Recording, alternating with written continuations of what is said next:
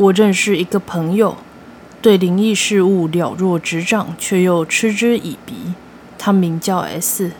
某天，我询问 S 活到现在最恐怖的体验是什么。原本在看书的 S 稍微抬头瞄了我一眼，露出和往常一样兴致缺缺的表情。最恐怖，我还没无聊到帮他们排名。我现在这种行为，就是拿热脸去贴冷屁股吧？那你最近最推荐的恐怖故事嘞？我没有气馁，继续追问。S 朝我挥了挥手，仿佛在赶苍蝇一样。下一秒，他似乎正打算开口，却又马上抿紧双唇，看上去似乎在沉思些什么。原来如此，恐怖故事啊！S 喃喃自语着，不知为何，他的语气让人有种不好的预感。话先说在前头。我接下来要讲的内容可不是闹着玩的，你做好听故事的觉悟了吗？有这么严重吗？但我只犹豫一秒就点头了。这样啊，S 缓缓合上书本，开始述说故事。我现在要说的是真人真事，是关于几个月前附近一名女大学生自杀的案件。以下是 S 口述内容。大学二年级的夏天，当时我在车站前的居酒屋打工，不过现在已经辞掉了。某天，工作地点的同事们决定办个酒聚，地点就选在大我一届的学长居住的公寓里。这个学长教了我许多后场工作需要注意的地方。他和我们念同一间大学，你应该也有见过。自己讲是有点奇怪了。不过，他对待我这种冷淡的人，跟面对其他人一样。虽然这样讲不太好听，不过这人就是八面玲珑型的吧。如果不是学长邀请的话，我应该也不会参加聚会。当天的成员大约有六七人。由于聚会办在住家，为了省钱，大家各自带来点心和气泡酒。大概晚上六点左右开喝。才刚过七点，全部的人都醉倒了。这时，学长突然开始讲起之前的女友，我也忘了为什么会聊到那边去。他前女友是临镇的大学生，虽然分手很久了，不过对方仍然无法释怀，一直纠缠学长。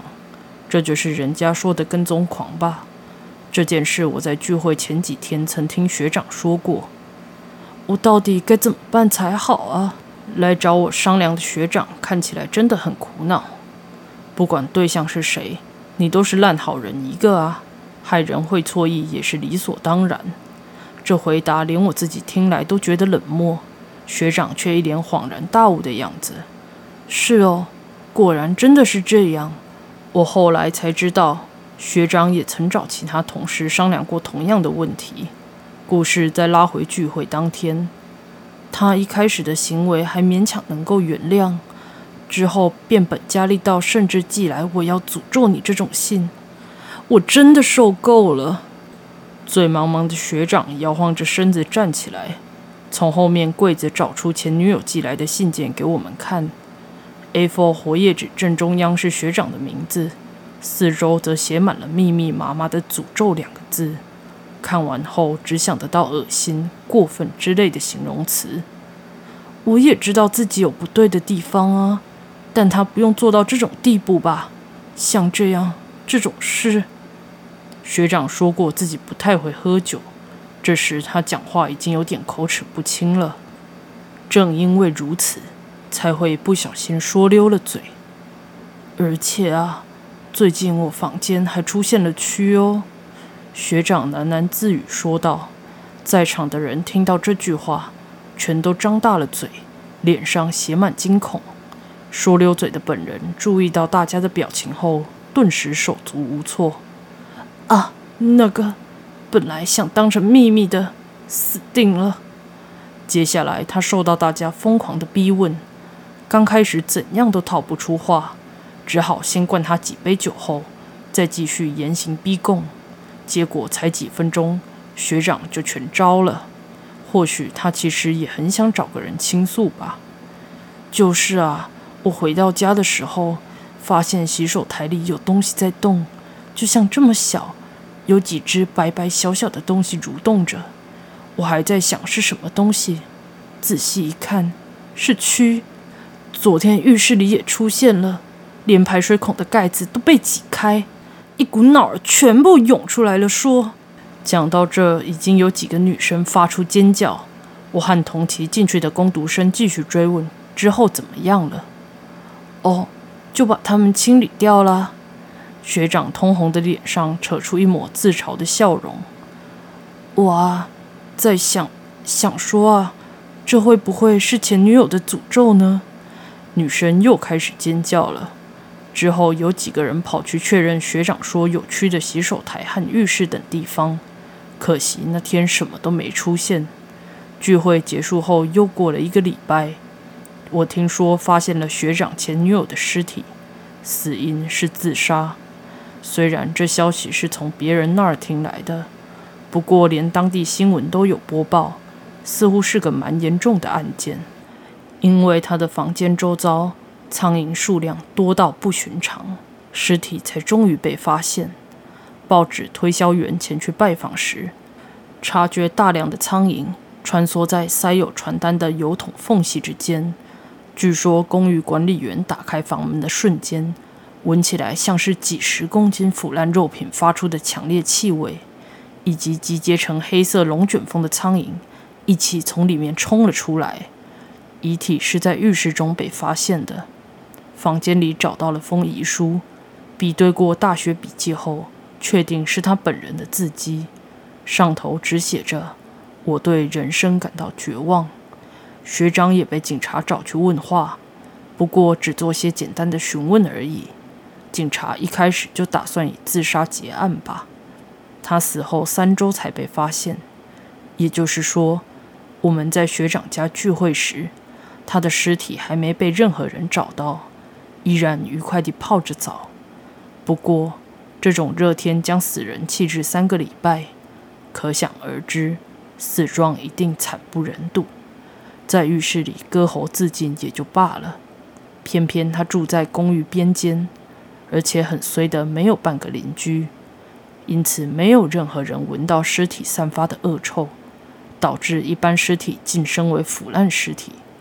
从某处飞进去的苍蝇在尸体上产卵，之后孵化成大批的蛆，蛆变成苍蝇后继续在尸体上产卵，然后又孵出一批新的蛆虫，到尸体腐烂为止，不断重复上演这段过程。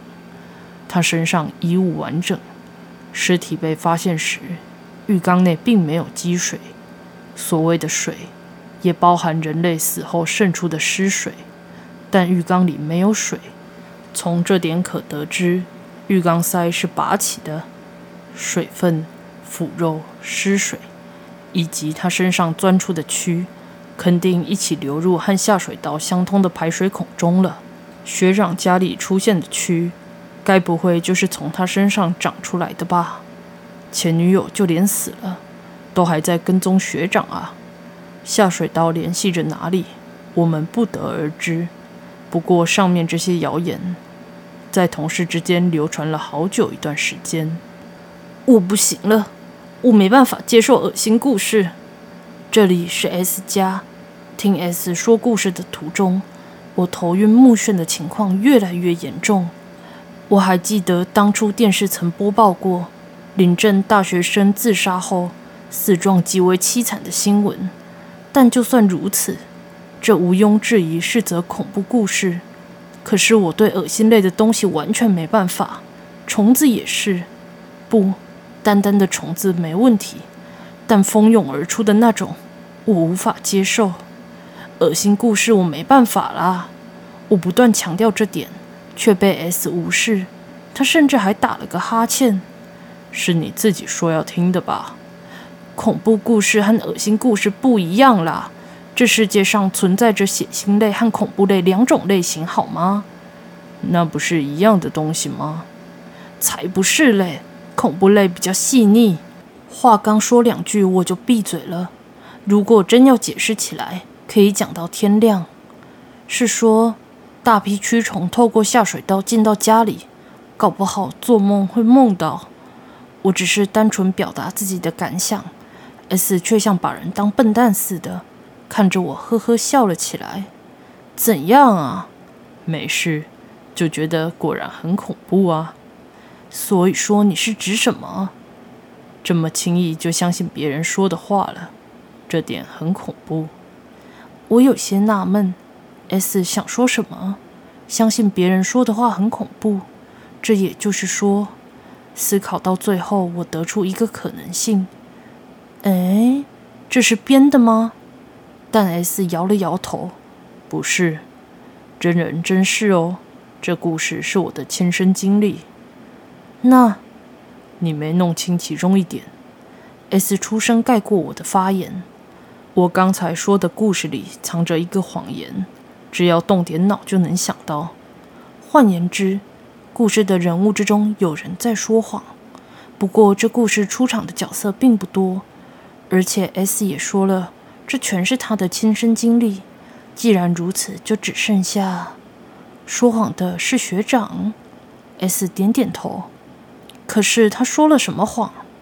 我刚问完，就听到一声叹息。他八成在嫌我资质愚钝吧？哎呀，不行不行！我敲敲头。不能每次都依赖 S，快想想啊，我的大脑！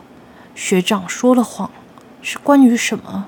前女友、信件、被跟踪，都不对，是蛆虫。我终于想到这点，只要仔细思考，很容易就会发现。因为一开始将它当作恐怖故事，反而忘记要从常理来推断。我看着 S，我的回答应该是正确答案。没错，最不寻常的就是蛆的存在。按常理来说，蛆要透过下水道进到家中是不可能的，而且排水孔底下也装有防止虫子入侵的存水弯。虽说不受这些条件影响，正是恐怖故事的恐怖之处。不过套用在现实世界就说不通了。换句话说，这是学长编造出来的谎言。我想起之前查看过家里排水孔，里面的构造的确能防止虫子沿着水管爬上来，而且只要水有定期流进排水孔，虫子根本无法入侵。现实，没错，这里是现实世界。这两个字逐渐融合进 S 的经验谈中。我们聚会的日子，正好是学长前女友死后第十天。据他所说。蛆出现的地方为洗手台、浴室、厕所，这些地方全和下水道相通。根据这些线索，能推测出一件事。S 说到这里停顿了一会儿。至少聚会当天，学长已经知道前女友是在什么状态下死亡的了，因为他比谁都还要快发现她的遗体。从现实层面来思考，学长家中并没有出现蛆。但他却凭空捏造出这件事，并告诉 S 他们，甚至加油添醋说成搞不好是他的诅咒。实际上，他亲眼看见了前女友身上长满蛆的模样。可是，如果只有这样的话，也可能是他在说笑，或碰巧真有这么回事啊。加上他又喝了酒。听完我说的话，S 默默站起身。从柜子拿出某样东西，放到我的面前，是两张写了字的活页纸。这是什么？他留下的其中两张遗书。咦？S 将活页纸放在我面前，一张是普通的文章格式，另一张正中央写了某人的名字，旁边则是密密麻麻的“诅咒”两字，和 S 故事里的诅咒信一模一样。为什么这种东西会在这里啊？我哑口无言，看着 S，他耸了耸肩。我也不是光凭曲折点就胡乱猜测，只是心存怀疑。案件发生后不久，我去了学长家一趟，趁机找了下他家，结果发现这东西。其实聚会那时我就有些在意了，虽然柜子有上锁，不过可以靠那个。他口中的那个。恐怕是无法写在这里的暗黑技术。先不管这个，我再度将视线移回遗书上，诅咒以外的另一张纸。上头用女性第一人称视角描述男朋友偷吃到快要抛弃她的状况。这里写的男人就是学长。S 这么说道：“学长手上有他家的备用钥匙，虽然他说分手很久了，事实上还维持着握有对方家中备用钥匙的关系。他们还在交往。或许学长就是为了提分手，才会去他家的吧。”遗书最后写道：“要是我现在死了，就能当你永远的女朋友。”学长手上握有这两张遗书，一个单纯的疑问突然闪过我脑海：为什么他不立刻烧掉遗书呢？你也这么想吧。不过真正的原因，除了亲自问本人之外，就只能靠脑补了。S 也不清楚对方这么做的理由，或许是因为后悔。或者想要赎罪吧。总之，目前能确定学长在聚会日之前曾去过女友家。S 接着说，发现女友的尸体以及遗书后，学长私下写有自己名字的那张纸就逃走了。幸亏遗书写在活页纸上，即使撕掉也不留痕迹。再加上遗书为本人亲笔写下，光凭这点就足够构成自杀的理由。学长并没有报警，我大概能猜想到学长逃跑的理由。若遗书的内容为真，他是因学长变心想不开而自杀。假如学长发现尸体当下立刻报警，真相揭发后，他会受到害女友自杀的劈腿男的指责，最后名誉扫地。他害怕自己落得如此下场。但如果他先到处散播，分手很久的前女友纠缠他的谣言，将女友塑造成跟踪狂的形象。尸体被发现后就不会受到任何谴责。事实上，大家给学长的封号为“被死掉前女友跟踪的可怜男子”。死人不会说话，这句话忽然浮现在我脑海中。其他攻读生说法也都相同，大概在聚会前一个礼拜。学长曾和许多人商量过被跟踪的烦恼。毕竟再怎么说，他也是死者的男友，一定早就预料到尸体不会这么快被发现。我深深吐了口气，现在已经差不多可以拼凑出事情的全貌了。不过我心中还有一个最大的疑问，看来非问不可，是说，S 你啊，为什么会有这个呢？我边说边指着两张遗书，嗯，刚才不是说了吗？我去学长家里摸回来的。我不是问这个啦，我是想问你偷这个有什么用意吗？为什么不交给警察呢？S 耸耸肩，脸上浮现一抹笑容。该不会 S 想放过学长吧？毕竟对方是学长，又是很照顾他的前辈。所以 S 想对这件事视若无睹吗？你知道学长在这案件中需负什么刑事责任吗？嗯，突如其来的问题，我一时回答不上来。应该会被冠上遗弃尸体的罪名吧？不过他与死者的死因无直接关系，算不上刻意遗弃尸体。只要承认罪过，几乎都能获判缓刑。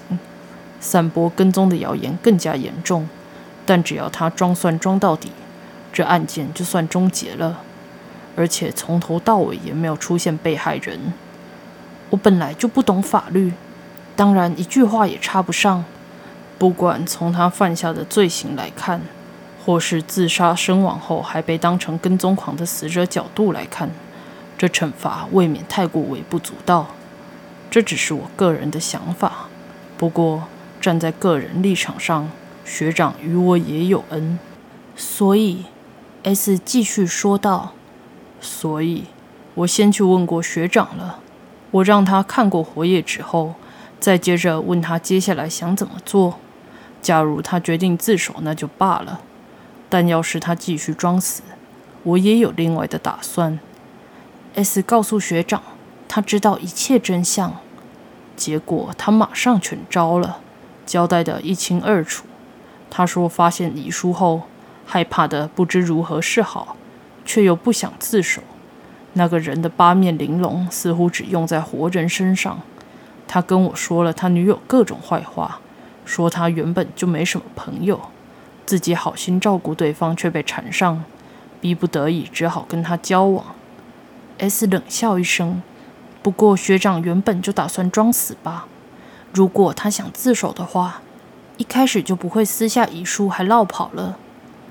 要是整件事最后结束在女友自杀和学长遗弃尸体，我也不会再插手干涉。不过学长为了保身，将过错全推给死人，这很明显不公平。我明白学长不想公开的心情，但犯了错就该受罚，因此我提出了一个建议。建议，看来 S 并没有轻易放过学长，我稍微松了口气。然而，S 接下来的发言立刻将我安定的心吹到九霄云外。学长家现在依然固定会收到前女友寄来的信哦。哈，我不小心发出听起来很低能的质疑声。他女友分明已经死了，如果真的有信寄到他家，就真的变成脱离现实轨道的恐怖故事了。啊！我下意识惊叫出声。这不是理所当然吗？死人没办法寄信，所以寄件者是活人。S 所说的惩罚就是指这个。你到底把真相告诉谁了啊？我刚说完，S 立刻轻轻鼓掌，仿佛在夸奖我做得很好。是前女友的家人，还是和他有往来的人物？不管是谁，那个人至今仍持续寄信给学长。这究竟代表着还无法原谅你，或是绝对不准忘记呢？是他的父亲哦。S 说道：“死者父亲知道全部真相。其实他大可控告学长，只要对方愿意，我也打算尽一份力。不过他并没有这么做，不用法律审判，而是改用信件。我心想，这代表对方舍弃了法律制裁，选择靠自己的双手来报仇吧？你认为这有违社会规范吗？不过啊，包含学长在内。”我们都认同这个做法，并不是说这样做很好，但总比刑期结束后，就像一切也跟着结束来得好吧？这种做法就如同谣言所说，他死后仍然跟踪着学长。话说到此，我终于察觉故事背后的含义有多深远。S 竟然经历过如此意想不到的体验，身体好沉重，光听别人说故事。就耗费了这么多精神和体力。最后还有一件事，故事还没说完啊！我满脸写着疲倦。你应该知道我跟你说这故事的用意吧？呃，用意？就算你这么说，我也听不出有什么用意啊！纯粹是我想听恐怖故事才讲到这件事的吧？然而，不知为何。我明显感觉到一种不好的预感，就像 S 开始说故事前那令人不快的预感一样。现在只是寄信而已。假设学长之后被谋杀，我所能联想到的犯人，除了他之外别无可能。如果真是如此，对方可能也会认为知道事情真相的我很碍事。S 到底在说什么？要是最后我遭遇不测，这世界上知道事情真相的人，就只剩下你和犯人了。因为我现在把事情全告诉你了，在那之后要怎么做，全取决于你自己。接着，S 一脸认真，将手搭在我的右肩上。昭告天下，还是保持沉默？不管哪个选择都很困难吧。但现在你听完我讲的故事了，万一之后发生意外。你必须从中做出抉择。觉得我在找你麻烦吗？不过我一开始可是有先问过你哦。你做好听故事的觉悟了吗？我说不出话来，脑袋一片混乱。房间外头走廊的换气扇声音听来比平时更加清晰。看来你莫名其妙被卷入了不得了的事件里啊！大脑深处似乎有人这么对我说着。怎么办？这三个字不停在脑中盘旋。S 的手依然放在我肩上，他用一副“喂，你要怎么办”的表情看着我，好恐怖！我吞了口口水，下一秒，占据脑中的“怎么办”突然进化成“不怎么办”。我挤出一抹不自然的笑容，默默向 S 比了个大拇指，接着一片沉默。S 忽然开始放声大笑，好久没看到他笑成这样了。